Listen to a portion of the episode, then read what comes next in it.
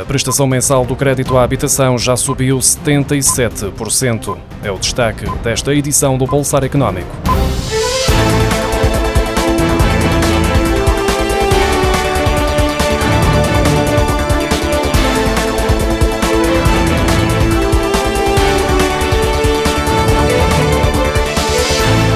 Desde janeiro do ano passado que a prestação do crédito da casa não tem parado de subir. Cerca de 93% dos contratos de crédito à habitação em Portugal estão indexados à taxa de juro variável, o que coloca as famílias nacionais entre as principais vítimas da política adotada pelo Banco Central Europeu, ao continuar a insistir que é a fórmula ideal para reduzir a inflação.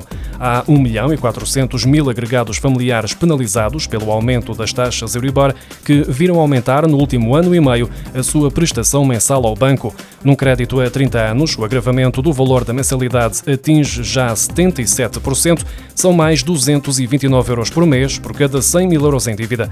Mesmo em empréstimos mais antigos, com um prazo remanescente mais curto, o impacto é significativo. Num crédito a 20 anos, em linha com o prazo remanescente médio dos empréstimos para comprar casa em pagamento em Portugal, a subida da prestação mensal ultrapassa os 49%. Cabaz de 63 produtos alimentares essenciais, monitorizado semanalmente pela DECO Proteste desde o início do ano passado, custa agora 214,11 euros. Trata-se de um dos valores mais baixos registados neste cabaz e representa uma ligeira descida de 1,60 euro em relação a 19 de julho. Ainda assim, há produtos que continuam a ficar mais caros a cada semana. É o caso da pescada fresca, que custava 7,05 euros por quilo a 12 de julho e duas semanas depois já é vendido por 10 euros e 10 cêntimos. A última vez que o preço da pescada fresca tinha estado acima dos 10 euros por quilo tinha sido em fevereiro. O cabaz de 41 bens alimentares essenciais com IVA a 0%, monitorizado pela DECO Proteste, registrou uma ligeira descida entre 19 e 26 de julho para 128,79 euros. Desde que a isenção de IVA foi implementada, o cabaz analisado pela Associação para a Defesa do Consumidor já desceu 9,98 euros, menos 7,19%.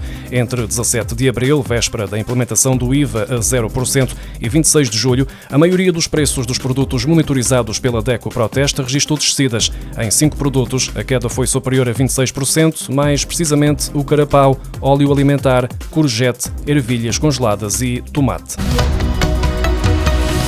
A inteligência artificial é um dos assuntos da ordem do dia, desde logo por ser uma das maiores ameaças das últimas décadas ao mercado de trabalho. Uma investigação publicada recentemente pelo Banco Central Europeu concluiu que o impacto no mercado de trabalho é diferenciado consoante o tipo de inovação tecnológica em causa.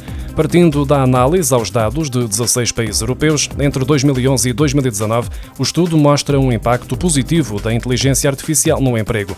É verdade que a inteligência artificial, se for utilizada como ferramenta de trabalho, vem abrir portas para o aumento da produtividade dos profissionais, contudo, o risco reside nas empresas que encontram aqui uma forma de automatizar o maior número de processos e de eliminar postos de trabalho.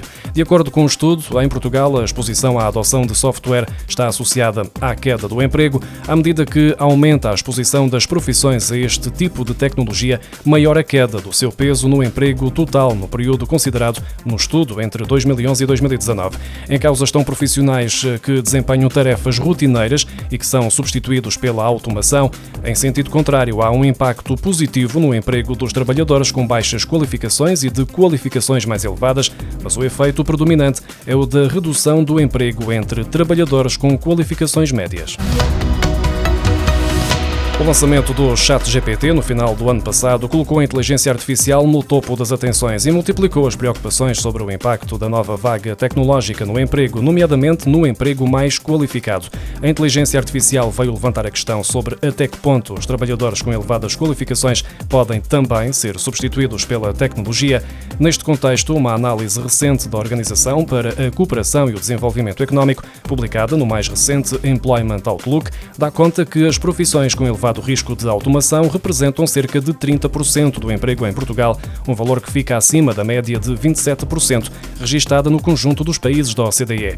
A organização alerta ainda que o uso da inteligência artificial coloca desafios éticos sobre a proteção de dados e a privacidade, além da transparência, da discriminação e de quem é a responsabilidade sobre as decisões quando são tomadas de forma automática.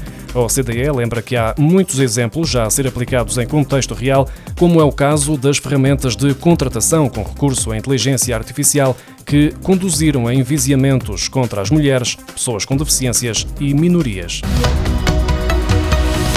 No último mês foram celebrados 91 contratos por entidades públicas relacionados com a Jornada Mundial da Juventude, 46,9% do total, no valor na ordem dos 6 milhões de euros, o que dá uma média de cerca de 200 mil euros por dia. No total foram já celebrados 194 contratos por entidades públicas relacionados com a Jornada Mundial da Juventude desde 2020, num valor superior a 38 milhões e 330 mil euros. Deste volume, apenas 6 contratos foram celebrados em 2020, 9 em 2021 e 27 em 2022. A maioria das adjudicações, o equivalente a 78,5%, foi feita já nos últimos sete meses deste ano. De acordo com o Jornal Expresso, os 38 milhões de euros não representam os gastos totais do Estado com o evento religioso, já que podem ter sido celebrados outros contratos públicos não publicados ainda no portal base ou que tenham escapado às contas do semanário.